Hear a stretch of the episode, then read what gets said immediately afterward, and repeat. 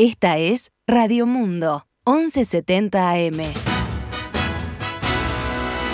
¡Viva la radio!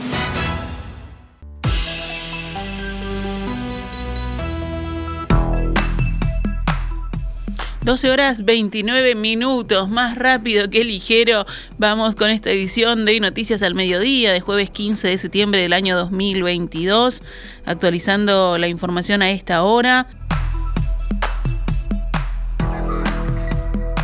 Debido al paro nacional que lleva adelante el PIT-CNT hoy, la ANEP autorizó la creación de menús de emergencia una medida que busca que los estudiantes accedan a los comedores luego de que la Federación Uruguaya de Magisterio y trabajadores de la educación primaria, FUMTEP, no dispusiera guardias gremiales. La medida es excepcional y se desarrolla en cada una de las escuelas que suelen ofrecer el servicio de comedor.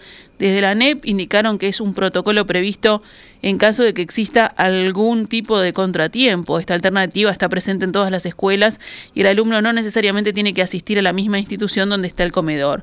La ANEP contempla una determinada cantidad de alimentos a una empresa tercerizada, pero en caso de que se precise más, existe un margen de reposición. El ministro de Defensa, Javier García, anunció en su cuenta de Twitter que puso a disposición la logística de las Fuerzas Armadas para apoyar la alimentación de los escolares.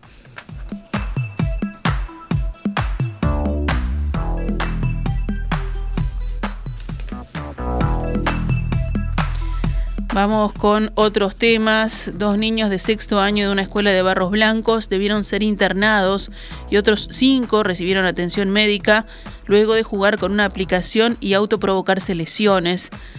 Según informó Graciela Fabeiro, directora de primaria, a Telemundo días atrás los siete escolares jugaban en silencio cuando trataron de cortarse con filos de sacapuntas que previamente habían sustraído del salón. La aplicación que habían descargado en sus dispositivos los incentivaba a desarmar sacapuntas y cortarse con las cuchillas. Cuando las maestras lo detectaron, llamaron a las emergencias médicas. Los profesionales curaron a los niños, pero dos de ellos debieron ser trasladados a centros médicos de Montevideo. Las heridas dejaron cicatrices en las muñecas de los niños. El juego tiene como protagonista a Huggy Wuggy, un personaje azul y de dientes afilados que es quien los reta a, a cortarse. Aunque es para adolescentes, el juego se volvió viral y por tanto accesible a niños pequeños. Desde la escuela se advirtió a los padres que revisaran y desinstalaran este juego de los dispositivos de sus hijos y las docentes mantuvieron charlas con todos los grupos para prevenir estas acciones.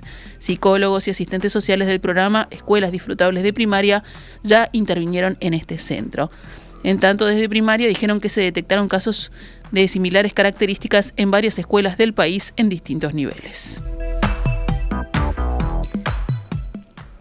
La Asociación de Trabajadores de COPSA llegó a un acuerdo con la empresa y suspendió el paro por tiempo indeterminado que venía cumpliendo desde la semana pasada. La empresa se comprometió a pagar en tiempo y forma los salarios de los trabajadores tras gestiones con los ministerios de Trabajo y de Transporte. Los servicios volverán a la normalidad desde mañana viernes. Por mayoría en asamblea, el sindicato resolvió avalar el acuerdo negociando en el Ministerio de Trabajo. En el panorama internacional, los presidentes ruso Vladimir Putin y chino Xi Jinping se reunieron hoy en la ciudad uzbeca de Samarcanda por primera vez desde el inicio del conflicto en Ucrania y se felicitaron de sus relaciones como grandes potencias como un contrapeso a Occidente. Los dos líderes se reunieron previamente a la cumbre de la Organización de Cooperación de Shanghái, que contará también con los líderes de India, Pakistán, Turquía, Irán y otros países. Para el presidente chino se trata además de su primera salida al exterior desde los primeros días de la pandemia de COVID-19. Para Putin, la cumbre es una oportunidad de demostrar que Rusia no puede quedar aislada internacionalmente a pesar de la invasión de Ucrania, donde sus tropas encajaron en los últimos días importantes reveses militares. China está dispuesta a hacer esfuerzos con Rusia para asumir su responsabilidad de grandes potencias y tomar el papel de guía para inyectar estabilidad y energía positiva en un mundo caótico, dijo Xi a Putin durante su reunión. El presidente ruso, por su parte, criticó a Estados Unidos, que lidera la ayuda militar a Ucrania, así como las sanciones internacionales contra Moscú. Los intentos de crear un mundo unipolar han cobrado recientemente una forma absolutamente fea y son completamente inaceptables, declaró Putin. Apreciamos mucho la posición equilibrada de nuestros amigos chinos en lo que concierne a la crisis ucraniana, dijo. Cerramos con deportes, los partidos de hoy, el torneo clausura para culminar la octava fecha que se jugó entre semana. Cerrito Fénix, ahora empezó el partido, a las 12.30 en el Palermo.